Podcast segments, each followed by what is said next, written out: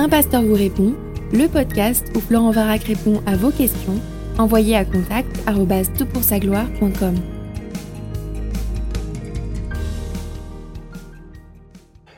La question est posée. Bonjour pasteur, j'aimerais savoir si possible pourquoi l'Éternel a voulu faire mourir Moïse alors que ce dernier était en chemin pour accomplir la mission que l'Éternel lui-même lui a confiée. Il a fallu que son épouse Séphora use de courage et de discernement pour le sortir des griffes de la mort. Exode 4, 20, versets 24 à 26. Merci pour le travail merveilleux que vous faites. Alors écoute, euh, merci pour ta question et puis euh, merci aussi pour l'encouragement ou la, remarque. Hein. je, voudrais souligner combien il y a toute une équipe qui est derrière euh, le site de TPSG et donc toute une équipe qui travaille même pour la finalisation des podcasts ensuite, les retranscrire. Enfin, je suis vraiment reconnaissant que l'on travaille en équipe. Mais merci, ça encourage toujours de savoir que c'est apprécié. Alors, le texte qui t'interpelle se trouve en Exode, et je vais euh, lire le texte euh, selon la traduction de la Nouvelle Bible seconde. Pendant le voyage, au campement, le Seigneur le rencontra et chercha à le faire mourir. Séphora prit un silex, coupa le prépuce de son fils et lui fit toucher ses pieds en disant Tu es pour moi un époux de sang. Alors il le laissa. Quand elle dit Époux de sang, à cause de la circoncision. Fin de la citation du texte. Et dans cette histoire, on voit que Dieu confronte la désobéissance de Moïse par la souffrance et qu'il utilise Séphora pour, utiliser, pour sauver toute la famille et la ramener sur le bon chemin engendrant bien sûr le lancement de tout, ce, salut de la nation que tu évoques dans, ta question. Et finalement, s'il y a une application principale à tirer de ce texte, c'est que Dieu nous emploie pour nous aiguiller ou aiguiller les uns les autres à demeurer dans l'alliance de l'Évangile. Euh, je crois que c'est un peu l'application que nous pourrions faire de ce texte. Alors, cet incitant euh, se, résume à, trois phases en quelque sorte que l'on va parcourir. Et je te signale que j'ai prêché sur euh, ce, texte et tu trouveras la prédication sur le site de euh, l'église de Cusset, epevc.org. Ce sera un petit peu plus long que ce podcast. Et puis, je te signale par ailleurs que Guillaume Bourrin a fait un excellent podcast sur la question sur le site de, du Bon Combat. Donc voilà, ça te permettra d'avancer dans ta réflexion. La première chose, euh, première étape dans cette histoire, c'est que Dieu confronte la passivité de Moïse. Verset 24, Pendant le voyage, au campement, le Seigneur le rencontra et chercha à le faire mourir. Alors, tu as bien vu, euh, ou tu as bien compris qu'il y avait Moïse dans la question, parce que c'est effectivement le dernier antécédent qui est mentionné avant le verset 24, et c'est ainsi que la traduction dite de la colombe, qui est une traduction que j'utilise le plus souvent, euh, insère à deux reprises le mot Moïse dans la traduction. Et euh, donc, verset 24, euh, pendant le voyage, dans un lieu où Moïse passait la nuit, l'Éternel va à sa rencontre et voulut le faire mourir. C'est la compréhension qui nous est donnée. Et puis, pareillement au verset 25.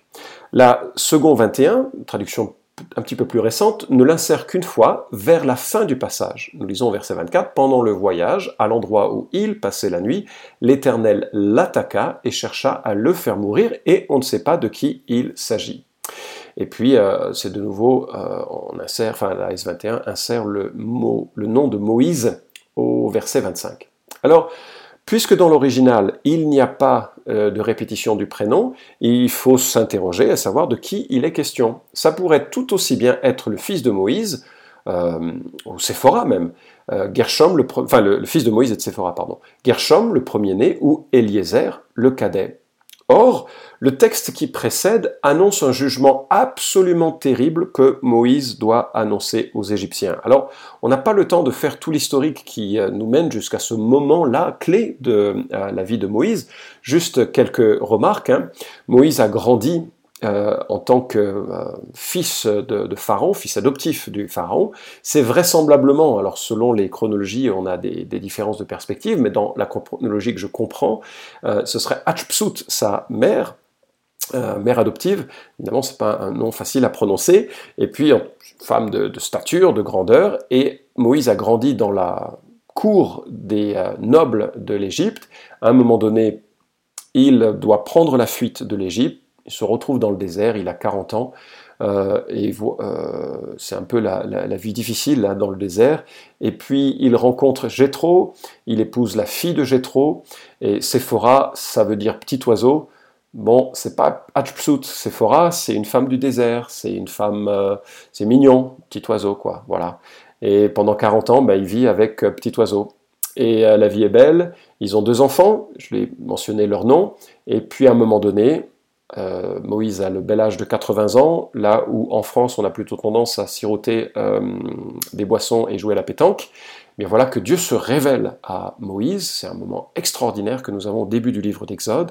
Euh, L'Éternel se révèle à Moïse et l'envoie dire à Pharaon de relâcher son peuple pour euh, que son peuple connaisse euh, son Dieu. Tu sais que ça n'aura pas lieu, le Pharaon va s'endurcir et son premier-né va périr à cause de son endurcissement, et pas que le premier-né, il va y avoir un jugement absolument terrible.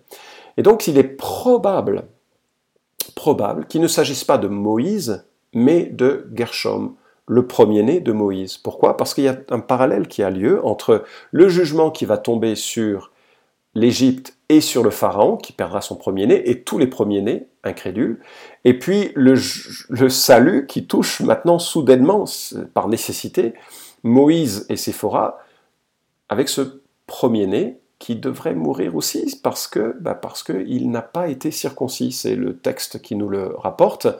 Il n'a pas été circoncis et Dieu est un Dieu juste. Et si d'un côté il vient juger un peuple méchant qui a réduit à l'esclavage un autre peuple et qui est incrédule vis-à-vis de l'Éternel, il va aussi juger ceux qui se prétendent être les enfants de l'Alliance, mais qui n'ont pas obéi au rite de la circoncision, rite nécessaire pour les Juifs. Donc Dieu vient confronter la famille de Moïse afin qu'il soit en règle, elle soit en règle, cette famille. Parce que ce serait hypocrite que lui, euh, Moïse, vienne appeler euh, Pharaon à la repentance et à la foi en Dieu, en quelque sorte sans que lui-même et sa famille n'y aient pas euh, montré euh, par l'obéissance euh, cette adhésion au Dieu d'Israël. Et le verset 25 nous, montre que Dieu accepte le geste de Séphora. Donc au, verset précédent, on voit Dieu qui vient confronter le laxisme de Moïse, qui n'a pas circoncis ses enfants, et notamment son fils aîné, et Séphora comprend et elle prend un silex, elle coupe le prépuce de son fils, lui fit toucher ses pieds en disant Mais tu es pour moi un époux de sang. Alors il faut réaliser que, euh, et, la, conclusion implicite de ce segment du texte, c'est que Dieu accepte le geste euh, de Séphora et il retient le jugement qu'il voulait faire tomber sur Moïse par le biais d'un jugement qui touche probablement son enfant. Alors, il faut réaliser que dans le Moyen-Orient, la circoncision était pratiquée par de nombreuses cultures. Les Égyptiens la pratiquaient, mais ils ne coupaient qu'une partie de la peau du prépuce et non pas le bout complet, ce dont d'ailleurs se moquent les prophètes de l'Ancien Testament. Euh, dans, on voit à différentes reprises combien ils se moquent des, des Égyptiens à moitié, en quelque sorte, circoncis. Et il est vraisemblable donc que Moïse euh, n'avait pas accompli ce geste à l'égard de ses, de, de, ses enfants. Et on se dit finalement que probablement le pauvre Moïse qui errait pendant 40 ans dans le désert a dû se dire ben, je suis loin de Dieu, je suis loin de mon peuple, je suis loin de tout, j'ai perdu tous mes repères. Et il ne garde pas en tête, avec vivacité, son, son, amour pour euh, Dieu et le désir de lui obéir. Ça me fait penser à, au psaume 139 hein, qui nous dit Où pourrais-je aller pour échapper à ton souffle? Où fuir pour t'échapper? Si je monte au ciel, tu y es. Si je me couche au séjour des morts, tu es encore là. Si je prends les ailes de l'aurore pour aller demeurer au-delà de la mer, là aussi ta main me conduira, ta main droite me saisira. Si je dis au moins les ténèbres me submergeront, la nuit devient lumière tout autour de moi. Même les ténèbres ne sont pas ténébreuses pour toi, la nuit s'illumine comme le jour et les ténèbres comme la lumière. Fin de citation de ce psaume, qui me montre et qui nous montre que euh, si nous sommes dans une relation avec Dieu, il n'y a aucun endroit, il n'y a aucune longueur de temps non plus où nous pouvons vraiment demeurer éloignés de Dieu. Dieu viendra nous rechercher. finalement, c'est un compromis majeur dans la vie et la famille de Moïse que Dieu vient confronter. Et ce qui est touchant, c'est de voir que Séphora est celle qui vient sauver Moïse de, euh, de, ce jugement. Moi, je trouve que c'est vraiment euh, touchant d'humilité de, voir cette femme qui vient et qui intervient. Alors pourquoi est-ce que c'est pas Moïse qui l'a fait? Je sais pas. Peut-être qu'il était frappé de stupeur. Peut-être qu'il était trop honteux pour agir. Peut-être que soudainement la réalité de sa faiblesse et de son péché lui a apparu dans toute sa, euh, dans, toute sa grandeur, sa rigueur, sa violence, et, qu'il n'a pas osé. Ou bien peut-être qu'il était comme paralysé par un jugement de Dieu. Et c'est ce que réalise, euh, ce que réalise euh, Séphora. En tout cas, c'est cette femme, une païenne, qui comprend ce qui se passe elle prend un silex, elle circoncit son fils, elle prend le morceau de peau et lui fait toucher ses pieds. Euh, alors, certains commentateurs imaginent que c'est là un euphémisme pour désigner les organes sexuels. Euh, Isaïe 6.2, euh, 7.20, Ézéchiel 16.25, Deutéronome 28.57 nous montrent que parfois les pieds sont utilisés comme une manière humble en quelque sorte de, parler des, organes sexuels. Donc peut-être qu'elle prend un morceau de peau, elle touche les organes sexuels de son fils.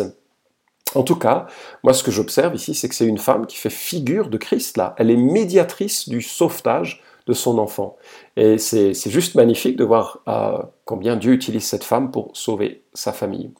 Et troisième remarque, bah, Dieu valide finalement le, le service de Séphora et de Moïse, verset 26, quand il le laissa, euh, dit, alors il le laissa quand elle dit époux de sang à cause de la circoncision. Alors époux de sang n'est probablement pas une critique, mais plutôt une expression aimante et favorable. Elle désigne, elle signifie qu'elle est maintenant d'un même sang, d'une même foi avec son mari. Ils sont un. Dieu valide l'action de Séphora, la souffrance de cet enfant et de Moïse cesse peut-être à part la, guérison progressive de Gershom, à une circoncision à un âge plus avancé, c'est beaucoup plus douloureux que quand on est enfant, mais en tout cas le jugement sur la famille de Moïse cesse, il peut continuer l'œuvre à laquelle le Seigneur l'appelle. Alors, euh, il semble que euh, à partir de ce moment-là, moment Moïse continue seul son chemin vers Pharaon, mais en tout cas, le travail de sauvetage du peuple peut euh, commencer. Alors, qu'est-ce qu'il faut retenir de cette histoire? Eh bien, première chose, c'est que Dieu utilise ceux qui se repentent de leurs péchés. Alors si ce, podcast te surprend alors que tu es en quelque sorte un peu dans une situation de compromis, moi je t'encourage vraiment à faire demi-tour et à, chercher à, purifier ta maison parce que Dieu veut t'utiliser alors que tu cherches à marcher dans ses voies. Euh, de Timothée 2 nous rapporte que dans une grande maison, il n'y a pas seulement des objets d'or et d'argent, mais il y a aussi des, euh, des objets de bois, de terre, les uns sont pour un usage noble, les autres pour un usage vil. Si donc quelqu'un se purifie en se séparant de ces derniers, il sera un objet pour un usage noble, consacré, utile à son maître, propre à toute œuvre bonne. le texte ajoute Fuis les désirs de la jeunesse. Poursuis plutôt la justice, la foi, l'amour, la paix, avec ceux qui invoquent le Seigneur d'un cœur pur. Bon, alors tu vois, euh, plus euh, si tu cherches à servir Dieu, ben, un peu cette histoire t'encourage à purifier ta vie, à mettre ta maison en ordre et Dieu euh, souhaite t'utiliser dans ce contexte. Deuxièmement, Dieu utilise le plus petit d'entre nous pour faire une différence. Il est notable que Sephora, eh ben, petit oiseau qu'elle était, n'était pas vraiment en haut ou au sommet de l'échelle sociale et que Dieu choisit de l'utiliser parce que, parce que Dieu utilise ceux et celles qui comprennent ses voix, quel que soit leur rang initial et qui ont confiance euh, en lui. Je trouve ça absolument magnifique d'encouragement et, euh, et, ça touche autant les hommes et les femmes, quelle que soit leur petitesse ou leur grandeur aux yeux aux yeux du monde, pardon, alors que quelqu'un place sa confiance en lui et qu'il cherche à le servir, Dieu va l'utiliser.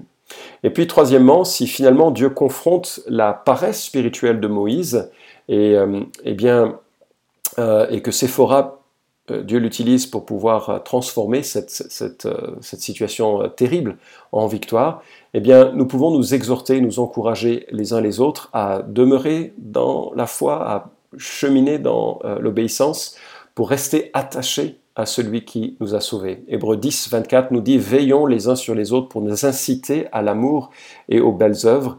Et quelque part, c'est cette. Euh, parce que Moïse avait oublié cela, qu'il était peut-être trop seul, même pour se souvenir d'où il venait et de l'héritage qu'il avait reçu, de, euh, en sachant qu'il était juif, qu'il était euh, fils d'Abraham, avec toute l'alliance que Dieu voulait établir avec son peuple et qu'il voulait fortifier au travers de lui. Voilà quelques leçons de ce texte. J'espère que ça t'a permis de le comprendre davantage et que ça t'exhorte, comme cela m'exhorte, à demeurer attaché à Christ, à faire attention aux compromis qui sont tellement rapides, qui tellement rapidement se glissent dans nos vies pour qu'on puisse prendre des chemins plus euh, corrects avec Dieu. Vous pouvez suivre cette chronique hebdomadaire Un pasteur vous répond sur SoundCloud, iTunes et Stitcher. Retrouvez les questions déjà traitées sur toutpoursagloire.com. Si vous aimez ce podcast, merci de le partager sur les réseaux sociaux et de laisser une note sur iTunes. À la semaine prochaine!